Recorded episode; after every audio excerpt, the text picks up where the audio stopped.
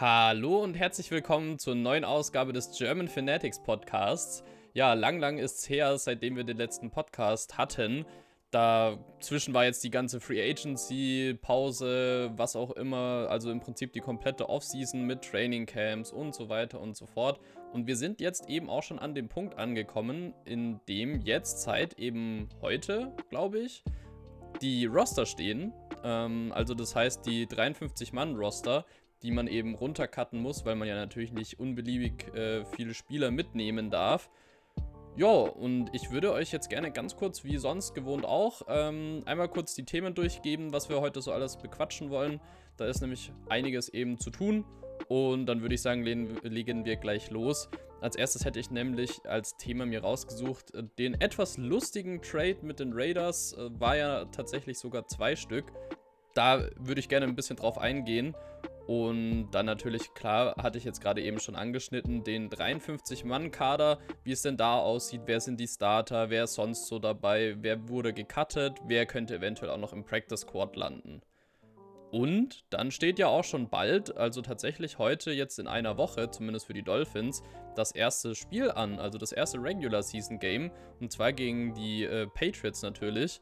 Und dazu möchte ich euch natürlich auch noch ein bisschen was aus meiner Sicht erzählen. Ich habe auch noch ein paar Jungs befragt, wie es denn äh, bei denen aussieht, was die denn so dazu sagen würden. Und ich würde sagen, das werde ich euch auf jeden Fall nicht vorenthalten. Und dann legen wir gleich mal los. Eben als allererstes mit den Raiders. Äh, hier war es ja nämlich so, wie gesagt, ganz lustige Geschichte, weil die Raiders nämlich für unseren Linebacker Raekwon McMillan, den wir ja mal in der zweiten Runde, ich glaube 2017 war das, gedraftet haben, und dieser Trade sah eben so aus, dass die Dolphins Raekwon McMillan abgegeben haben und dazu noch einen Fünftrunden-Pick äh, dazu gepackt haben von 2021 und haben dafür dann äh, eben einen Viertrunden-Pick zurückbekommen, auch eben von 2021. So, das war eben die Ausgangssituation. Da haben sich dann schon einige gefragt, hä, warum tradet man Raekwon? Warum? Äh, das ist doch blöd, bla bla bla. Nichtsdestotrotz ganz okayer Trade, kann man eben so sagen, mit einer Hintergrundinformation, worauf ich gleich nochmal zu sprechen kommen möchte.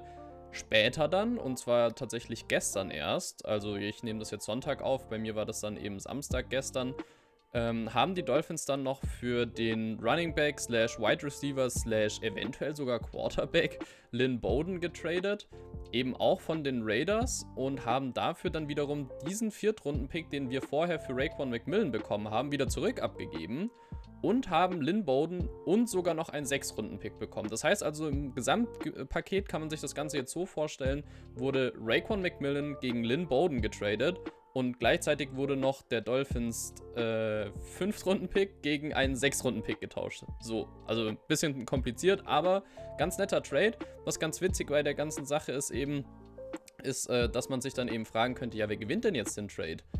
Äh, ist ja immerhin Raekwon McMillan gewesen. Also für die meisten Dolphins-Fans ist das natürlich schon ein Name und den hat man da auch sehr gerne gesehen. Ist jetzt auch keiner, wo man sagt, ja, endlich ist der weg. Allerdings muss man dazu wissen, und das wusste ich zum äh, Zeitpunkt auch nicht, als dieser Trade passiert ist, weshalb ich auch etwas überrascht war, Raekwon McMillan war tatsächlich nur noch der Fourth String auf seiner Position. Also schon gut weit nach hinten gerutscht, nachdem wahrscheinlich einige der Neuzugänge da einfach echt gut performt haben oder besser performt haben eben ähm, als er. Dadurch ist er eben auf den Fourth String gerutscht und man hat sich dann dazu entschieden, ihn einfach dann natürlich auch abzugeben. Und an der Stelle ist es dann ähm, auch ja, vollkommen zu Recht, finde ich mal, dass man dann genau mit diesem Viertrunden-Pick gleich nochmal bei den Raiders anruft und sagt, hey, ihr habt da doch diesen Lynn Bowden, den wollt ihr vielleicht cutten oder irgendwie sowas. Äh, wir würden den sogar für den Viertrunden-Pick nehmen, wenn ihr da noch was dazu packt. Dann haben die natürlich noch einen Sechstrunden-Pick dazu gepackt und man hat sich so einen Running Back slash Wide Receiver und wie ich es vorhin schon sagte, man kann den sogar auch auf Quarterback spielen lassen, zumindest als so eine Wildcat oder irgendwie sowas, also so ein bisschen Trickplay-mäßig. Ja, und da hat man sich eben so jemanden geholt und hat da jetzt einen jüngeren Spieler getauscht äh, für eben den älteren, den wir eh nicht mehr so direkt gebraucht haben. Und ich denke mal, wir haben damit den Trade gewonnen, weil wir haben jetzt nicht übermäßig viel dafür ausgegeben. Und ja, Lynn Bowden war tatsächlich auch schon vorher in den Gesprächen bei den Dolphins, also vor dem Draft, bevor äh, eben die Dolphins ihn nicht mehr picken konnten, weil die Raiders eben schon am Zug waren. Deswegen, wie gesagt, alles richtig gemacht. Ich bin auf jeden Fall mega zufrieden mit dem Trade. Ist alles super gelaufen. Jetzt eben auch macht das Ganze mit dem Raekwon McMillan Trade nochmal etwas besser. Deswegen denke ich, kann man da schon sagen, dass wir den Trade gewonnen haben, also diesen gesamten Trade, die ich jetzt gerade auch aufgelistet hatte. Ja, und würde sagen, dann machen wir doch gleich mal weiter, wenn wir da auch schon beim Thema Trades, Cuts und so weiter sind, eben mit dem heutigen Spezialthema oder dem wichtigen Thema, dem Schwerpunkt dieses Podcastes, äh, dem 53-Mann-Roster. Genau, nachdem ich mir jetzt auch meine Spickzettel geholt habe, also ganz so einfach ist es tatsächlich dann doch nicht bei 53 Leuten, möchte ich gleich natürlich beginnen mit der Position, die die meisten wahrscheinlich tatsächlich sogar nicht interessieren wird, äh, im Gegensatz zu sonst, was ja sonst eine der interessantesten Positionen sogar ist, und zwar dem Quarterback. Ähm, wie gesagt, das, was wahrscheinlich die meisten eben nicht interessiert ist, wer ist da der Starter und wer nicht, weil für jeden eigentlich relativ klar sein sollte, dass es äh, Ryan Fitzpatrick sein wird. Erstmal zumindest. Und dahinter sitzt natürlich noch ein gewisser Herr Tour, Tagovailoa. Und wenn euch jetzt vielleicht schon ein Name ähm, ja, aufgefallen ist, der da jetzt eventuell fehlen könnte, ja, Josh Rosen wurde gecuttet. Falls ihr das auch noch nicht mitbekommen habt, könnt ihr natürlich auch immer gerne alles auf äh, meiner Instagram-Seite nochmal nachschauen, um mal kurz Werbung an der Stelle zu machen. Und ja, der ist auf jeden Fall raus, aber zu dem komme ich dann auch gleich nochmal bei den Cuts. Wie gesagt, die zwei wären jetzt eben beim Quarterback relativ schnell abzuhandeln, oder? Also ich würde sagen Fitzpatrick 1, Tagovailoa die 2. Und sobald äh, Tour sich da ein bisschen mehr eingespielt hat, der hat ja jetzt in den äh, Training Camps und so weiter nicht so überperformt, dass man sagen kann, ja, der muss jetzt unbedingt Starter werden. Ähm, weshalb ich sagen würde, erstmal so und vielleicht dann irgendwie zur Bye Week oder wann es halt besser passt, dann einfach mal Tour auch spielen lassen. Dann kommen wir schon zu einer etwas interessanteren Gruppe, und zwar den Running Backs. Ähm, da ist es für mich relativ klar, dass äh, sich Breeder und Howard die meisten Carries teilen werden. Also Breeder, der ja von den 49ers kam, und Howard über die Free Agency vormals ähm, bei den Eagles gewesen. Ja, und die beiden werden sich eben die Carries teilen, ziemlich sicher. Ich glaube, dass Howard etwas mehr Workload bekommen wird und Breeder der so Ergänzungs-Running Back sein wird. Ist jetzt meine Einschätzung. Ich glaube, das kann sich tatsächlich noch so hin und her shiften, je nachdem, wer dann vielleicht mal besser spielt, mal in einem Game etwas irgendwie mehr ähm, ja, den Lauf hat. Also kein Wortwitz, sondern halt wirklich den Lauf, dass es einfach besser funktioniert. Ähm, deswegen, da ist es wirklich 1.1 und 1.2, würde ich mal sagen. Um dann zu 2 und 3 zu kommen, äh, würde ich tatsächlich auch fast wieder dann 2.1 und 2.2 aufteilen, wären dann ähm, Laird und Miles Gaskin die beiden sind dann für mich eben so die, die dahinter sitzen, wo man jetzt keinen, finde ich, auch sogar so vorziehen kann, weil Laird war relativ gut eben in der ersten Saison, die er jetzt eben gespielt hat, letzte Saison, ähm, wo Gaskin weniger Einsätze hatte. Allerdings hat man jetzt über das ähm, Training Camp und so weiter immer mehr von Gaskin gehört. Also ist schwierig zu sagen, wer davon dann Nummer 3 wird und dann 4. Das ist wie gesagt, ähm, ja, auch wahrscheinlich nochmal so einzelfallabhängig. Und wen wir dann noch so bei den Running Backs dabei haben, sind dann einmal äh, unser Fullback Chandler Cox. Der gilt natürlich als Running Back, ist aber ja, letztlich Fullback, ist ja eigentlich in, im Endeffekt nur zum Blocken da. Und wer da auch noch als Running Back gelistet ist, äh, ihr werdet euch sicher noch dran erinnern, ähm, unser diesjähriger, ich glaube, Siebtrunden-Pick war der, äh, Malcolm Perry, der von dem Navy College kam. Der war ja oder galt ja als Wide Receiver, Running Back, Quarterback, auch so ähnlich wie Lynn Bowden. Übrigens sehr interessant, dass wir jetzt zwei solche Spieler im Team haben. Ja, und der soll halt irgendwie jetzt so als Running Back funktionieren, zumindest laut eben ähm, ja dem Roster Sheet oder wie auch immer man das Ganze dann tatsächlich auch nennt. Und ja, der wird eben hier als Running Back gelistet, wird wahrscheinlich eher halt auch als so ein Wildcat irgendwie situationsbedingt. Ich denke nicht, dass der richtige Snaps als Running Back nehmen wird. Man kann den tatsächlich, glaube ich, auch, hatte ich mal was gelesen, als Running Back listen, um eben ähm, ja die Wide Receiver Plätze nicht auszuschöpfen. Also irgendwie kann das auch so eine Rumschieberei sein, dass er letztendlich vielleicht dann doch nur Wide Receiver spielen wird. Wird sich auf jeden Fall alles zeigen. Ist auf jeden Fall echt ein Spiel, auf den ich sehr, sehr, sehr gespannt bin. Ähm, aber wie gesagt, auf Running Back denke ich, werden wir eher weniger von ihm sehen, außer eben halt in so Trick-Play-Situationen. Genau, und wenn wir dann auch schon bei den Wide Receivern jetzt auch angekommen sind, da haben wir tatsächlich ja den einen oder anderen, der noch altbekannt ist. Äh, und zwar einerseits natürlich Devontae Parker, der wird die klare 1 bleiben. Und kurz dahinter würde ich sagen, bleibt auch Preston Williams auf der 2. Das werden so die Außen-Wide Receiver erstmal sein, denke ich. Und nachdem Albert Wilson ja outgeoptet ist. Ich weiß nicht, wie man das auf, auf Deutsch übersetzen soll. Also der hat auf jeden Fall, setzt diese Saison aus, wegen Corona und so weiter. Ähm, ist dann für mich als Slot-Wide Receiver dahinter erstmal Jakeem Grant. Alternativ könnte man da noch Isaiah Ford hinpacken, der sich ja wohl auch ganz gut gemacht hat. Für mich ist es trotzdem erstmal Grant, einfach weil der zu krass, zu schnell und so weiter alles ist. Also der wäre für mich eben so der dritte Starter. Und wie gesagt, von den Second Stringern und Third Stringern und so weiter wären es dann eben für mich Isaiah Ford. Dann haben wir auch noch Mac Collins da, der allerdings für mich mehr so ein Return-Typ ist. Ich weiß auch nicht, vielleicht ist der einfach so als Wide Receiver Nummer 4 gelistet. Und dann eben jetzt auch noch Lynn Bowden, ist eben als ähm, ja, Wide Receiver hier gelistet, kann aber im Endeffekt Quarterback und auch Running Back spielen. Ja, dann fehlt noch eine Gruppe ähm, bei den Passempfängern und zwar die Tight Ends. Also sind zum Teil Passempfänger auf jeden Fall. Der einzig klare Passempfänger ist hier nämlich auch Mike Gesicki. Das wird auch wahrscheinlich eben der Starting Tight End sein. Ähm, rotationsmäßig könnten dann eben auch noch Adam Shaheen, der ja auch erst im Juli von den äh, Chicago Bears kam, dazu kommen. Ähm, und Durham Smythe ist auch noch im Team von den drei Tight Ends, die jetzt eben noch im Team sind.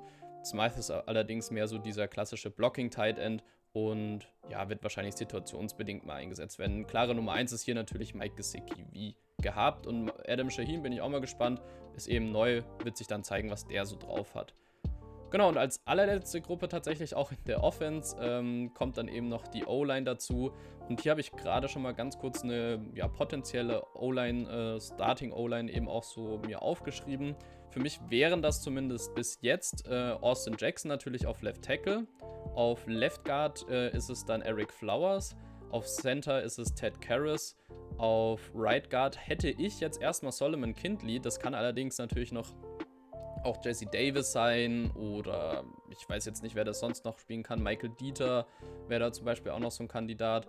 Ähm, beziehungsweise Robert Hunt hört man ja auch, dass der das kann.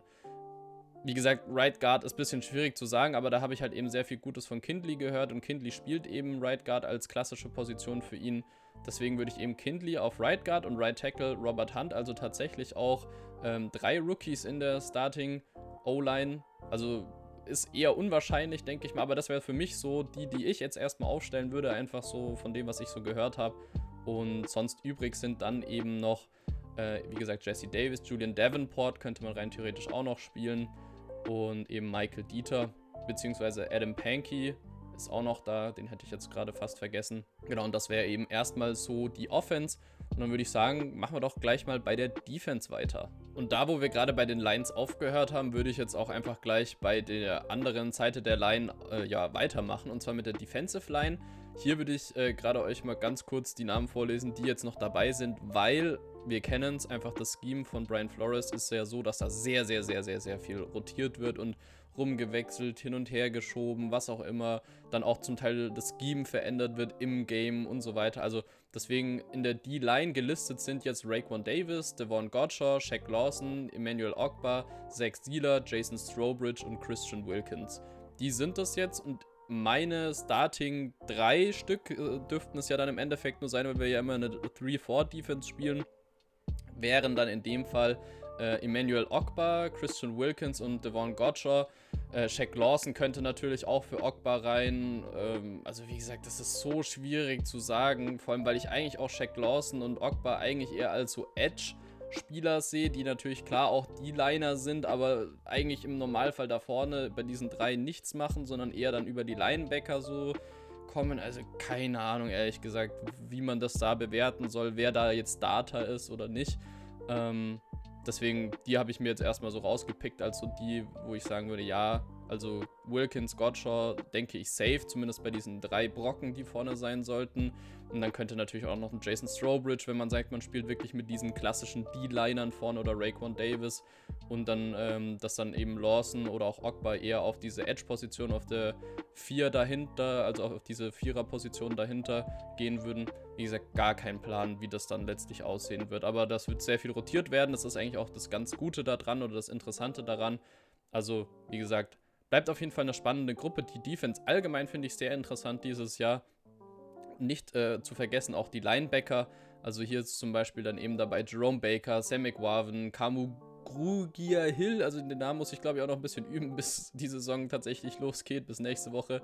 Dann Calvin Munson, Elandon Roberts, Andrew Van Ginkel und Kyle Van Neu, also auch interessante Namen dabei, lustigerweise Doppel-Van. Vielleicht äh, wird das dann auch irgendwie so eine Combo, das wäre sowas, was die Amis wieder mal feiern würden, wenn so Van Ginkel und Van Neu, dass es dann so die Van-Linebacker sind, so die dann da alles stoppen. Also, also ich wäre wär auf jeden Fall sowas, was denen sehr gut gefallen würde. Und da ist wie gesagt auch sehr viel Rotation drin, da wird eben auch von Ogba und so weiter einer auf diese Position gehen, die dann eben die Linebacker eigentlich einnehmen. Und meine Starting Linebacker, die vier Stück, die ich mir jetzt rausgesucht habe, wären eben klassisch klar Kyle Venoy, Jerome Baker, dann Kamu nenne ich ihn jetzt erstmal und noch Van Ginkel. Das denke ich mal wären so diejenigen, die jetzt zuerst spielen würden. Und da würde ich eher Van Neu ähm, beziehungsweise wenn Ginkel und äh, Kamu in der Mitte sehen und Baker und äh, eben den anderen von den beiden Vans dann außen. Aber das wird sich wie gesagt zeigen und da wird auch sehr viel rotiert werden. Deshalb ist es da sehr, sehr, sehr schwierig, eine ja, Projection zu machen, wer dann letztendlich auch wirklich der Starter auf der Position wird. Das sind jetzt zumindest die, die es mit ins Roster geschafft haben. Und ich denke, das ist auf jeden Fall eine sehr gute Position äh, bei uns Linebacker, besonders eben, wenn man noch ähm, Ogba und Lawson mit rüberzieht, sozusagen, also so gedacht auf diese Edge-Position. Schaut auf jeden Fall echt ganz gut aus, da kann man echt sehr zufrieden sein. Und wo man auch echt sehr, sehr, sehr zufrieden sein muss, ist äh, Thema Cornerback. Also echt, was wir da für Namen haben. Xavier Howard, Byron Jones, genau in der Reihenfolge sind das auch für mich die Starter. Dann unser Noah Igbinorgini, den Namen kann ich schon.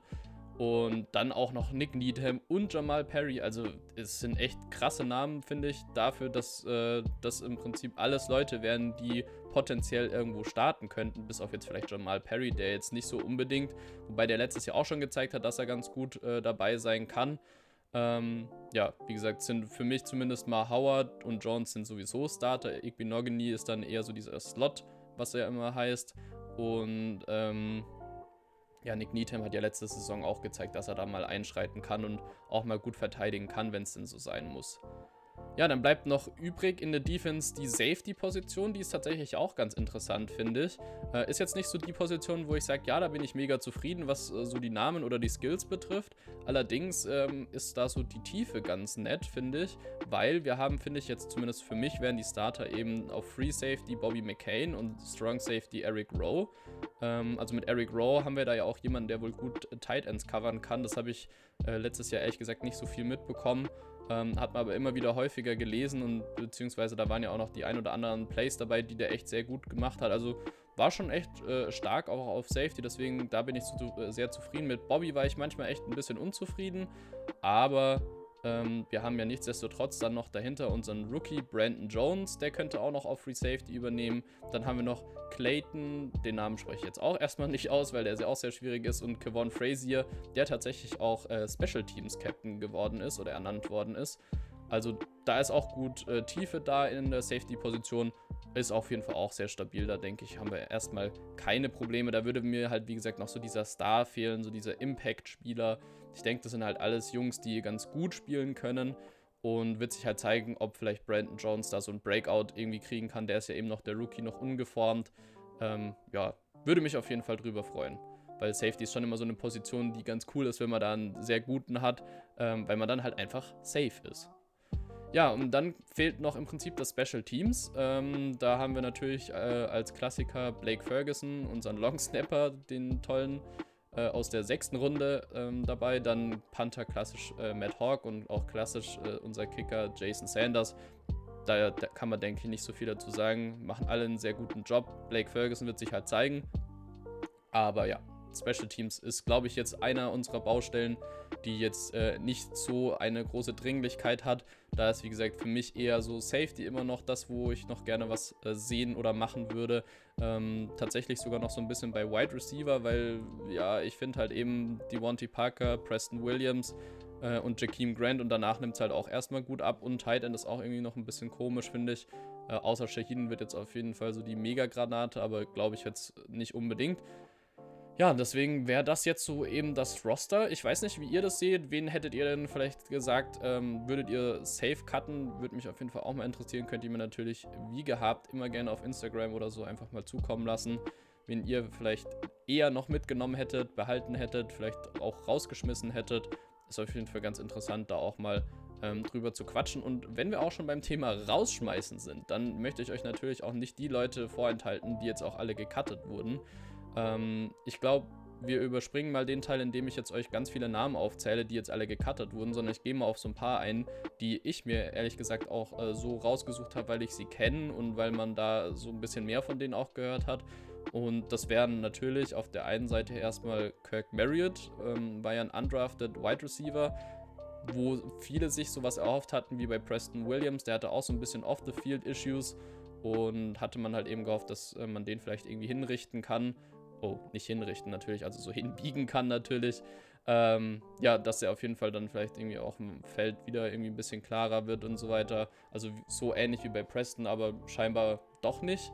Dann äh, Shaq Calhoun, der hat tatsächlich ja auch letztes Jahr ein paar Spiele mitgespielt. Ich weiß nicht, ob er da mal gestartet hat. Ich glaube nicht, der kam dann nur so rotation-mäßig mal in der O-Line rein. Äh, Gary Jennings war auch ab und zu mal auf Wide Receiver unterwegs, wurde auch gecuttet. Benito Jones, von dem hatten sich einige viel erwartet, weil der einen ganz guten Namen wohl hatte aus Ole Miss als D-Liner. Und der wurde auch gecuttet, genauso wie eben dieser brasilianische D-Liner Durval. Ich weiß ehrlich gesagt auch nicht, wie man den Namen ausspricht, da wird es ganz schwierig, das ist nämlich portugiesisch. Ähm, ja, keine Ahnung. Nee, also der wurde auf jeden Fall auch gecuttet. Bloß bei dem ist ja zu wissen, der ist ja aus diesem International Pathway Program. Das ist ja so ein Programm, wo eben internationale Spieler, also keine USA-Bürger, ähm, eben mitmachen dürfen. Da war ja auch zum äh, Beispiel Moritz Böhringer, der deutsche Wide Receiver, mal dabei. Und die haben dann irgendwie so safe Plätze und so. Das heißt, die werden eigentlich immer wieder gecuttet und landen dann immer safe im Practice Squad und so weiter. Genau, und wenn wir auch jetzt auch hier wieder die grandiose Überleitung zum Practice Squad. Ähm, hier habe ich tatsächlich von äh, dem netten Kollegen von Fins Network, also auch eine sehr krasse Seite auf Instagram. Falls ihr die noch nicht kennt, unbedingt mal anschauen. Ist echt die beste Dolphin-Seite, die es da so gibt. Und der hatte eben jetzt mal so ein potenzielles Practice Squad zusammengestellt. Das fand ich ganz interessant. Der hatte eben diesen Brasilianer da natürlich mit drin. Dann Tay Hayes ähm, hatte der noch hier mit aufgeführt. Ähm, das wäre ein Cornerback. Dann äh, hat er eben auch noch Shaq Calhoun, den O-Liner zum Entwickeln. Dann Marriott vielleicht, den könnte man auch noch mit behalten. Dann Danny Isidora ist auch nochmal ein O-Liner, den er ins Practice Squad gepackt hätte. Und Trent Harris, ein Linebacker, der auch eben gecuttet wurde. Wie gesagt, alle, die jetzt auch vorher nicht genannt wurden von mir, die wurden auf jeden Fall schon gecuttet und können deshalb eben im Practice Squad landen. Und das ist auf jeden Fall eine ganz nette Mischung aus bisschen Offense, bisschen Defense. Ich finde es immer ganz gut, wenn man so ein paar O-Liner auch noch im Practice Squad hat, um die zu entwickeln, weil ja, O-Liner oder O-Liner-Tiefe kann man echt nie zu wenig haben. Das ist schon echt, äh, ja, finde ich eine der wichtigsten Positionen, dass man da sehr viel Tiefe hat auf jeden Fall. Deswegen, das wäre eben an der Stelle das Practice Squad. Und dann würde ich sagen, kommen wir jetzt noch äh, zu unserem letzten Punkt des Tages. Und zwar zu dem allerersten Spiel gegen die New England Patriots, wo ich eben auch noch ein paar Jungs befragt hatte, was die denn da so meinen, äh, wie denn das äh, Spiel gegen die Patriots so aussehen könnte. Und ich würde sagen, wir beginnen mal ganz kurz mit meiner Einschätzung, was ich denn so zu dem Spiel sagen würde. Ja, bei den Patriots war nämlich auch einiges los. Die haben sich jetzt nämlich nicht äh, für Jared Stidham entschieden, sondern die haben sich dann auch noch eben Cam Newton eben reingeholt als Quarterback und haben den auch direkt dann jetzt schon als äh, Starter benannt. Das heißt also, der wird dann auch direkt in der ersten Woche gegen uns der Starting Quarterback sein. Und da bin ich auf jeden Fall mal gespannt, wie eingespielt er ist, wie fit er ist, wie gut er auch schon so im Team angekommen ist. Ähm, war ja jetzt etwas länger dann auch verletzt. Deswegen bleibt es auf jeden Fall spannend, was der dann so dort ausmachen wird. Ich denke mal, der wäre für mich so als einer der ähm, Key-Spieler, die man da eben so rauspicken könnte. Dann, äh, wer tatsächlich bei den Patriots noch rausgeflogen ist, Mohamed Sanu. Ähm, der ist ja eben bekanntlichermaßen Wide Receiver gewesen dort und wäre tatsächlich ja eigentlich auch eine interessante Waffe gewesen eigentlich für Cam Newton. Bloß der ist jetzt eben weg. Das heißt, äh, den bleibt eigentlich so als äh, ja, guter oder sehr guter Wide Receiver eigentlich nur noch äh, Julian Edelman. Und ja, der ist ja auch schon etwas in die Jahre gekommen, hatte ja auch in der letzten Zeit immer wieder mit viel Verletzungen und so weiter zu kämpfen. Das heißt, wird sich auf jeden Fall zeigen oder bleibt spannend, was bei denen dann so im Passing-Game geht. Deswegen wäre auch für mich tatsächlich an der Stelle der Key-Faktor, um dieses Spiel zu gewinnen, dass wir das Running-Game stoppen, weil äh, die natürlich immer noch äh, Sony Michel haben, der ja echt sehr, sehr gut war, auch letzte Saison leider gegen uns sehr viele Yards gemacht hat. Und sobald wir da wirklich zumachen können im Running Game, dann sollten wir im Passing Game echt gar keine Probleme haben, weil, wie ich es ja gerade schon erwähnt hatte, unsere Cornerbacks und Safeties sind auf jeden Fall sehr gut und unsere Linebacker können auch gut covern. Also ich glaube, im Passing Game sollten wir echt mehr als gut aufgestellt sein. Und deswegen müssen wir einfach das Running Game stoppen und dann müssen die anderen sich auf den Pass verlassen und da können wir zuschlagen, entweder über eine Interception oder einfach eben ein paar Pass-Breakups. Das heißt, ja, ich glaube, da stehen wir schon ganz gut da gegen die Patriots und ich denke mal, dass wir das Spiel gewinnen werden. Ähm, meine Einschätzung zu dem Tipp, den gebe ich euch ganz am Ende. Ich möchte nämlich jetzt erstmal noch äh, kurz vorziehen, was denn so die anderen Jungs gesagt haben, die ich jetzt befragt hatte. Eben äh, einerseits äh, die äh, Instagram-Seite German Patriots könnt ihr natürlich auch sehr, sehr, sehr gerne mal anschauen. Ähm, ist auf jeden Fall auch eine Top-Seite für Patriots-Fans. Ähm, wie gesagt, einmal german.patriots in Instagram eingeben, dann findet ihr ihn auch. Er hatte mir jetzt auch schon gesagt, seine Einschätzung wäre, dass eben die Dolphins sogar auch gew äh, gewinnen werden. Hatte ich ja jetzt auch schon kurz vorweggenommen. Und er schätzt, dass es 24 zu 21 ausgehen wird. Seiner Meinung nach äh, sollte man besonders auf Chase Winovich und äh, Devin Asiasi, äh, ich weiß jetzt nicht, ob das richtig ausgesprochen ist, äh, achten. Das wären eben so seine Keyspieler in äh, diesem Matchup. Und dann habe ich eben auch noch die Jungs äh, vom Hail Mary Football Talk gefragt. Da ist ja auch einer dabei, der sogar auch Patriots-Fan ist. Ähm, der war jetzt allerdings gerade verhindert. Der konnte jetzt mir leider keine eigene Auskunft mehr geben vor dem Spiel. Allerdings haben die sich so ein bisschen zusammengeschlossen und mir so eine Art Pressestatement durchgegeben. Ähm, die haben sich jetzt dafür entschieden, dass äh, laut ihnen das Spiel 20 zu 27, auch für die Finns wieder, also haben wir jetzt schon im Prinzip zwei von drei Leuten, die sagen, oder im Prinzip mit mir ja drei von drei, äh, die sagen, ähm, ja, dass das Spiel für die Finns äh, entschieden wird. Und eben, die sagen eben hier 20 zu 27 mit dem Hintergrund, dass äh, die Patriots so, ja, fand ich ein nettes Zitat, die Wundertüten der Liga sein sollten, ähm, weil die eben geschwächt sind durch ja einige Opt-outs, die ja dort passiert sind. Ich glaube, Hightower war da zum Beispiel so einer, der da ja nicht mehr mitspielt ähm, wegen Corona. Und auch durch die Free Agency geschwächt wurden, äh, siehe Kyle Venoy, den wir uns da ja jetzt weggeschnappt haben, oder Ted Karras. Und einfach Cam, was ich ja auch vorhin schon gesagt hatte, nicht eingespielt ist, äh, sicherlich und besonders nicht im ersten Spiel. Das, äh, deswegen ja, wird es wahrscheinlich eine schwierige Nummer für die Patriots, wenn nicht die sogar gar keine Chance haben. Genau, und äh, im Prinzip wäre jetzt noch so abschließend meine Einschätzung zu dem Spiel, dass es äh, schon etwas deutlicher ausgehen wird.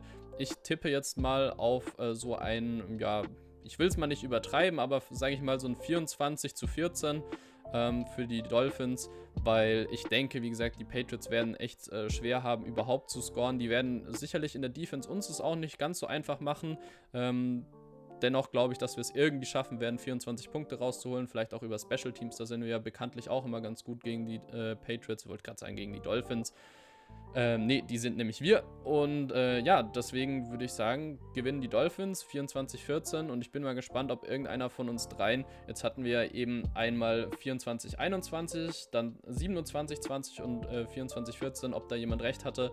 Ähm, können wir ja gerne vielleicht dann auch nochmal im nächsten Podcast besprechen, ob das denn dann gestimmt hat. Mich würde natürlich auch sehr interessieren, wie eure ja, Einschätzung zu dem Spiel aussieht. Könnt ihr mir auch sehr gerne, wie gesagt, äh, wieder über Instagram zukommen lassen. Vielleicht mache ich da auch nochmal eine Abstimmung. Da freue ich mich natürlich immer über jeden Einzelnen, der da teilnimmt und mir so ein Feedback gibt, wie ihr das denn so seht. Und ansonsten, falls ihr natürlich wie immer irgendwelche Anregungen, Wünsche, Kritik und so weiter habt an dem Podcast, dann lasst mich das natürlich auch sehr gerne wissen. Wenn ihr sagt, hör ganz auf mit dem Scheiß, dann mache ich das natürlich auch. Ähm, nein, Spaß. Und sonst danke ich euch auf jeden Fall auch äh, für das Zuhören. Macht mir auf jeden Fall sehr Spaß, auch wenn jetzt, wie gesagt, etwas länger kein Podcast kam, weil einfach natürlich nichts äh, ja, zu berichten gab. Und ich will euch jetzt nicht irgendeinen Content liefern, wo ich mir irgendwas aus dem Popo ziehe und euch dann irgendwelchen Quatsch dahin äh, quatsch. Um, ja, nee, deswegen machen wir das lieber so, dass immer, wenn ich was finde, wo ich sage, ja, das lohnt sich jetzt auch darüber einen Podcast zu machen, dass wir das lieber so machen, als dass ich sage, ja, jede Woche, aber dann jede Woche irgendwie auch nur so semi-gute Grütze, die dann dabei rauskommt.